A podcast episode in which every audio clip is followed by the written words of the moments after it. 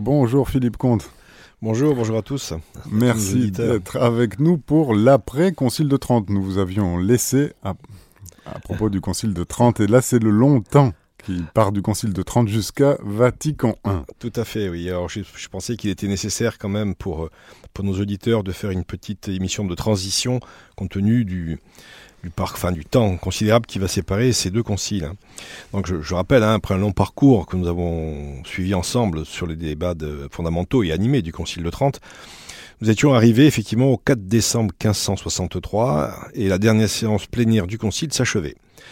Il prit fin finalement euh, officiellement, on va dire, euh, suite à la bulle du pape Pie IV, Benedictus Deus, le 24 janvier 1564. Alors les travaux s'étaient, on le rappelle, hein, étendus sur 19 années, répondant à des questions urgentes dans des circonstances plus que difficiles. Lors de la clôture, nul ne pouvait imaginer qu'un espace considérable de 307 années allait s'écouler avant qu'un nouveau concile général soit réuni. Je pensais qu'il était donc indispensable de résumer à grands traits ce qui s'est passé dans l'Église durant cet espace de temps considérable et franchir à grandes enjambées l'histoire de la chrétienté pour expliquer le caractère particulier, on le verra, du Concile de Vatican I que nous traiterons lors de notre prochain rendez-vous. Ce rappel historique est d'autant plus nécessaire que le centre de gravité de la chrétienté va achever son transfert en fait de l'empire qui était vraiment l'interlocuteur privilégié de la papauté vers le royaume de France où vont se dérouler la plupart des événements marquants de la période. Alors ensuite, pour le Concile de on parle souvent de contre-réforme, mais il est plus juste d'utiliser le terme de réforme catholique, qui a en réalité commencé même avant le Concile, avec celle des ordres religieux. Donc le processus a commencé, on va dire par exemple en 1525, soit deux décennies avant, avant le concile. Matteo d'Abassa restaure la règle franciscaine dans sa pureté originelle, ce qui entraîne d'ailleurs la naissance de l'ordre des Capucins. L'évolution va se prolonger en particulier avec la création de l'ordre des Jésuites par saint Ignace de Loyola, ordre qui a la double particularité d'une discipline quasi militaire, on rappelle le supérieur s'appelle le général, et d'autre part de demander à ses membres une obéissance particulière au pape. C'est un siège dont on a vu précédemment également que le Concile avait fortement confirmé la prééminence. En effet, c'est bien au Concile de Trente que sera définitivement enterré le conciliarisme du Moyen Âge. On comprend ainsi les origines de cet immense trou chronologique entre Trente et Vatican I. L'Église, dirigée fermement par le Saint-Siège, n'a plus de raison de réunir aussi régulièrement les évêques. De la même manière, la mise en place progressive des séminaires elle permet euh, d'une part une amélioration au niveau de formation des pasteurs, bien sûr, mais aussi une certaine uniformisation. Uniformisation également portée par la promulgation de la bulle Quo Primus Tempore, qui, il faut le rappeler, prévoyait l'usage quasi exclusif du missel romain pour toutes les églises.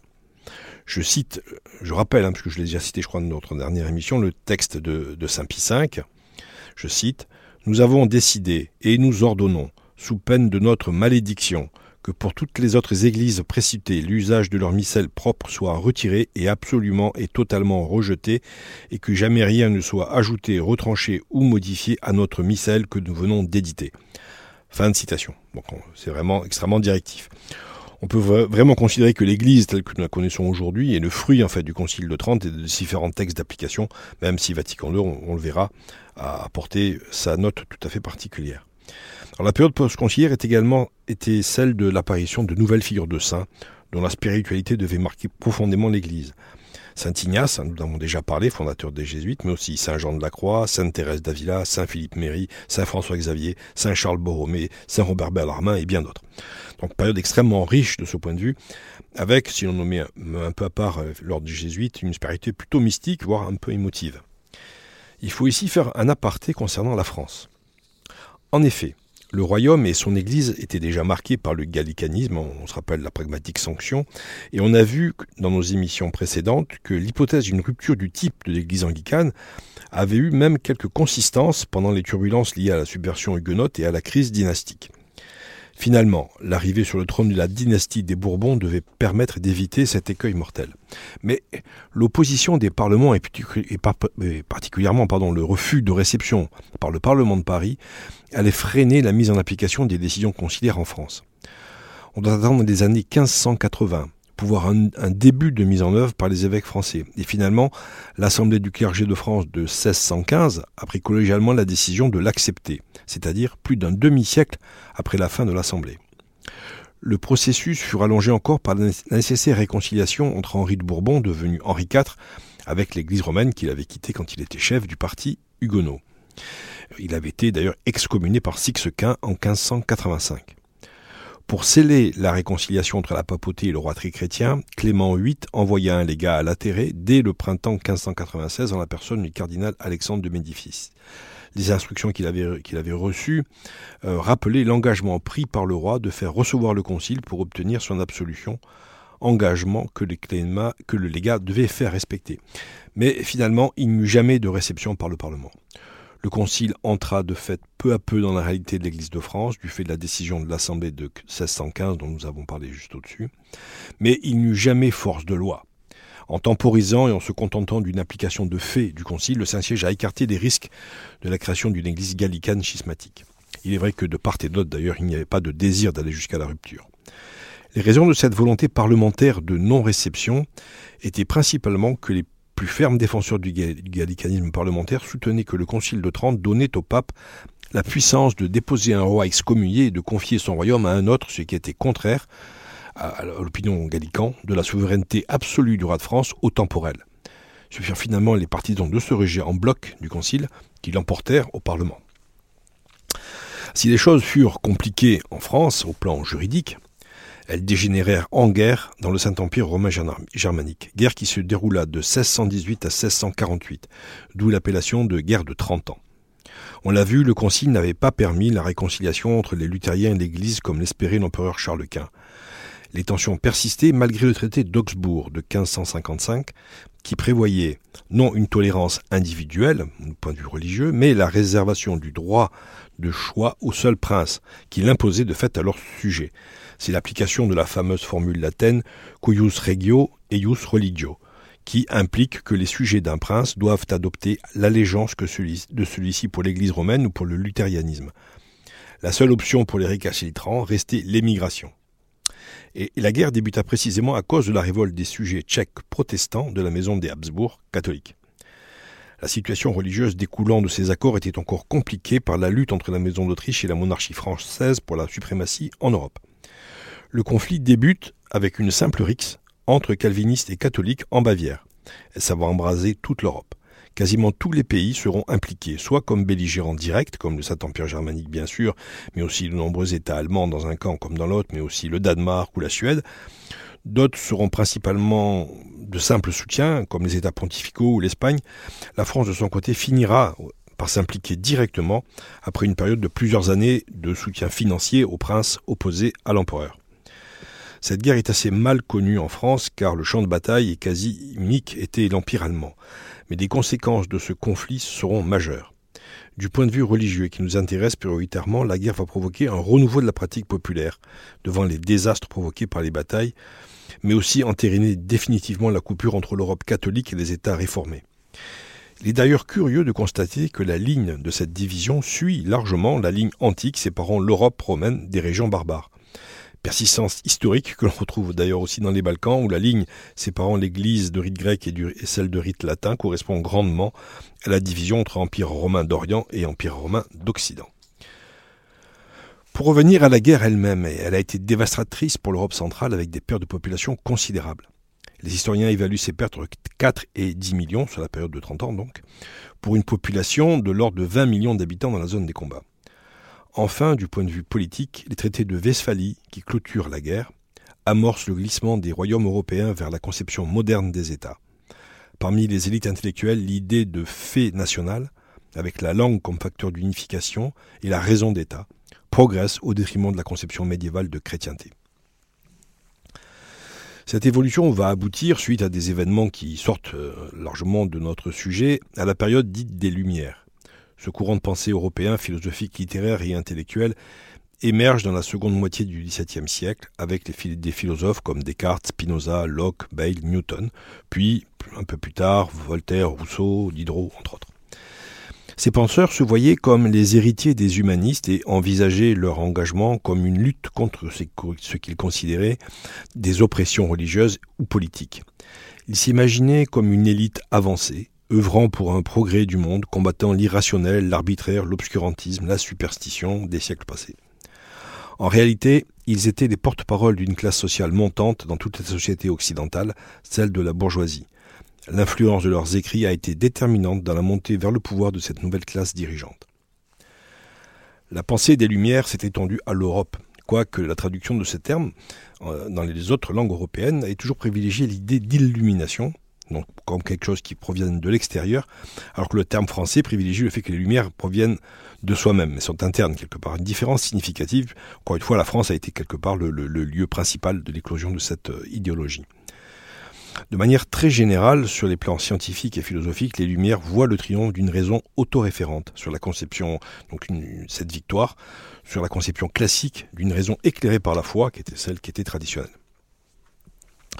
En France, ce mouvement, symbolisé par l'émergence et la croissance rapide des sociétés de pensée, comme la franc-maçonnerie, va converger avec le gallicanisme et le jansénisme pour concentrer leurs attaques contre les régimes monarchiques. On a vu l'opposition des parlements à l'enregistrement du Concile de Trente. Cette vision très radicale du gallicanisme a rencontré l'opposition janséniste aux décisions de Rome. Le jansénisme est d'abord une défense de la théologie augustinienne dans un débat ouvert par la réforme protestante et le Concile de Trente, mais il devint rapidement, par la suite, une lutte contre l'ultramontanisme et l'autorité romaine qui lui donna un caractère fortement gallican. Ce caractère devint une composante essentielle de ce mouvement dans la France des XVIIe et XVIIIe siècles. La crainte du passage de l'opposition religieuse à l'opposition politique tout court a en effet justifié une répression par les autorités et par conséquent, par conséquent pardon, a transformé le mouvement en lui donnant un versant politique marqué par la résistance au pouvoir monarchique et la défense des parlements. Ce mélange assez surprenant, à la fois politique, euh, philosophique, religieux, devait finalement c'est de ce, de, ce, bouillon de culture, on va dire, que devait surgir la Révolution française, du moins les bases idéologiques de la Révolution. Véritable bouleversement des fondements même de la civilisation européenne. Nous avons jusqu'à présent marché d'ellipse en ellipse en franchissant les siècles, mais le phénomène révolutionnaire doit davantage retenir notre attention. On pense bien à tort que la réapparition de la forme républicaine de gouvernement ou la décapitation du roi constituent les ruptures essentielles de ce tragique événement historique. C'est une vision très franco-française de l'histoire. En effet, la forme républicaine de gouvernement, après son éclipse au moment de l'Antiquité tardive, a réapparu, dès le XIIe siècle en Italie du Nord, qui devient la terre d'élection des républiques communales.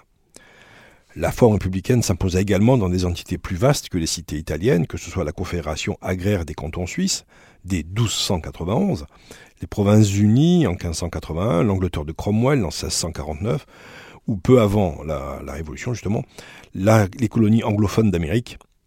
Donc si l'on pense, par contre, c'est la mort du roi qui serait le signe distinctif de cet épisode, c'est encore faux.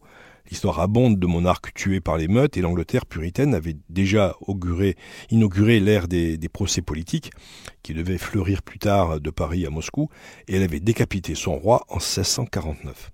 Non, la véritable caractéristique de la Révolution française, c'est son caractère antichrétien et même anti-religieux. Pour la première fois depuis 1500 ans, depuis l'édit de Milan, et dans l'espace culturel de la chrétienté, un pouvoir va engager une politique de persécution religieuse de grande dimension, d'une nature très différente des blessures des guerres dites de religion. La première étape sera la confiscation des biens. Par une loi votée le 2 novembre 1789, les biens de l'Église sont mis à la disposition de la nation. C'était du moins la version officielle. En réalité, les biens seront remis à la disposition d'une petite clique proche du pouvoir en échange de sommes dérisoires et seront à la source de fortune de bien des familles. De nombreux monuments seront simplement détruits, comme l'immense et magnifique église de l'abbaye de Cluny, mais de plus, les services assurés par l'Église, éducation, action sociale, sont détruits. Les hôpitaux sont poussés à la ruine, les écoles primaires dirigées par la congrégation des frères des écoles chrétiennes fondée par Jean-Baptiste de la Salle sont fermées. La persécution se précise ensuite avec la constitution civile du clergé qui implique un serment de fidélité à la République, les prêtres non-jureurs sont démis de leurs fonctions, puis emprisonnés, puis déportés, enfin beaucoup guillotinés. La Révolution, fidèle à ses pères fondateurs, hein, met ainsi en pratique la formule de Voltaire, qu'il faut rappeler. Il faut donc, je cite, il faut donc que les hommes commencent par ne pas être fanatiques, là il faut comprendre catholiques, hein, pour mériter la tolérance. Les prêtres, fin de citation. les prêtres ne sont pas seuls opprimés, le peuple tardant à se régénérer, subit la folie persécutrice des Jacobins. Ainsi, par exemple, la veuve d'Illet, condamnée à mort en 1793 par le tribunal révolutionnaire d'Angers pour la simple détention d'un chapelet et d'un livre de prière. Le bilan global de la persécution est difficile à faire. Sans doute des milliers de bâtiments détruits, 400 églises détruites dans le seul département du Nord. 8000 prêtres religieux et religieuses et plusieurs milliers de laïcs assassinés ou exécutés. À ces chiffres, il faut encore rajouter les meurtres de masse de Vendée, à Nantes, à Toulon, à Lyon, presque partout en France. Plusieurs centaines de milliers de morts dont les motifs étaient plus complexes, mais dont la dimension religieuse n'était jamais absente. Au-delà de ces chiffres déjà effroyables, il faut prendre en compte une politique systématique de dénigrement de l'Église, des clercs, des croyants. Ils sont au mieux moqués, ridiculisés, le plus souvent chassés, maltraités, agressés. Le fruit de cette politique est un effondrement de la pratique en quelques années. On passe ainsi d'une pratique presque générale à environ 50% en 5 ans. À titre de comparaison, un pays comme le Liban avait encore 40% de chrétiens pratiquants après 1000 ans de domination musulmane. On voit par là à quel point le régime républicain a été extraordinairement répressif. On sait que dans leur acharnement, les révolutionnaires ont même changé le calendrier pour signifier une véritable sortie de la civilisation chrétienne. Il faudra vraiment attendre le XXe siècle en Russie pour retrouver un tel acharnement tyrannique et une telle folie destructrice. Les révolutionnaires bolcheviques revendiquant d'ailleurs ouvertement leur filiation avec leurs aînés de France. Dans ces deux cas, le fanatisme de certains protagonismes, comme la sauvagerie de certains actes, il y a des cas d'anthropophagie avérés, hein, semble bien être la trace de l'action spirituelle du diviseur. Cet immense bouleversement va ensuite se répandre dans presque toute l'Europe durant les guerres de la Révolution et de l'Empire. Au cours du XIXe siècle, les politiques dites libérales vont toucher même des pays catholiques comme l'Espagne, où les lois de désamortissement ont consisté à mettre aux enchères publiques les terres et les biens de l'Église catholique ou les ordres religieux, qui les avaient accumulés par le biais de nombreux legs ou donations. L'objectif poursuivi était la création d'une bourgeoisie et d'une classe moyenne de propriétaires. De plus, le Trésor public obtenait ainsi des revenus très importants grâce auxquels il prétendait amortir les titres de la dette publique. Le désamortissement devint ainsi la principale arme politique avec laquelle les libéraux s'attaquèrent au régime monarchique traditionnel pour implanter le nouvel État bourgeois. La première conséquence est que l'Église, en France d'abord, sort de cette période avec son activité régulée par un concordat. Il a été signé en 1801 par Napoléon Bonaparte, alors premier consul de la République, et par le pape Pie VII. Une des dispositions prévoyait le paiement des rémunérations du clergé par l'État en dédommagement des biens spoliés. Mais l'Église perdait ainsi définitivement un des moyens de son indépendance. Mais le résultat le plus important, le plus important et le plus durable de la Révolution sera la généralisation de la pensée laïciste dans les couches urbaines de la société et le confinement de la religion dans la sphère privée. On notera également une montée de l'incroyance et de l'anticléricalisme. L'incroyance qui avait émergé au XVIIIe siècle avec des, intellectuels, entre guillemets, comme Julien Dauphray de la Métrie, puis le baron d'Holbach ou Diderot, sort à ce moment-là du milieu intellectuel d'origine pour, pour faire son entrée dans la sphère publique. Dans la seconde moitié du XIXe siècle, l'incroyance devint plus générale à travers des évolutionnistes et matérialistes, avec Schopenhauer, Huxley, Darwin, plus tard Nietzsche ou Freud. De plus, les soubresauts révolutionnaires n'étaient pas achevés. Comme tout tremblement de terre important, il fut suivi de répliques. Il y eut des émeutes, des émeutes à Paris avec une régularité quasiment décennale mais les plus marquantes furent bien sûr celles de 1830, qui mit fin à la Restauration, et celle de 1848, qui mit directement fin à la monarchie. Cette dernière s'est propagée dans, propagée dans toute l'Europe, avec le mouvement qui fut baptisé par ses supporters Printemps des peuples. Face à cette montée en puissance du libéralisme, particulièrement dans les classes dirigeantes, le siège romain a réagi avec fermeté et le pape Pie IX a publié son encyclique Quanta Cura avec un résumé des erreurs du temps, texte qui sera connu sous le nom de syllabus. Dans ce document, dans ce résumé, donc, sont énoncées et condamnées 80 propositions rassemblées en 10 sections. La première a trait au panthéisme, au naturalisme et au rationalisme absolu. Le deuxième, au rationalisme modéré. Le troisième, à l'indifférentisme et au latitudinarisme j'y arriverai. Socialisme, communisme, société très secrète, société biblique, société clérico-libérale. La cinquième, aux erreurs relatives à l'Église et à ses droits. La sixième section, les erreurs relatives à la société civile considérée soit en elle-même, soit dans ses rapports avec l'Église.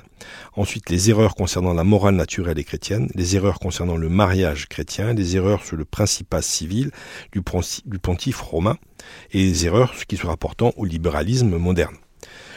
Les propositions en question seront celles qui touchent aux idées de l'époque, spécialement le libéralisme et le naturalisme, mais aussi socialisme, gallicanisme, rationalisme. Le texte de l'encyclique n'est pas moins clair que son résumé est également extraordinairement prophétique. Le Saint-Père écrit, il faut le rappeler, c'est 1864. Je cite. C'est pourquoi nos, mêmes prédécesseurs ont constamment opposé la fermeté apostolique aux machinations criminelles d'hommes iniques, qui projettent l'écume de leur désordre comme des vagues d'une mer en furie, en furie et promettent la liberté, eux, les esclaves de la corruption. Ébranler les fondements de la religion catholique et de la société civile par leurs fausses opinions et les plus pernicieux écrits, faire disparaître toute trace de vertu et de justice, corrompre les âmes et les esprits, détourner des justes principes de la morale ceux qui ne sont pas sur leur garde, en particulier la jeunesse inexpérimentée, la dépraver impitoyablement, l'entraîner dans des pièges de l'erreur, et enfin les arracher du sein de l'Église catholique. Voilà le sens de tous leurs efforts. Texte parfaitement prophétique quand on voit la situation actuelle.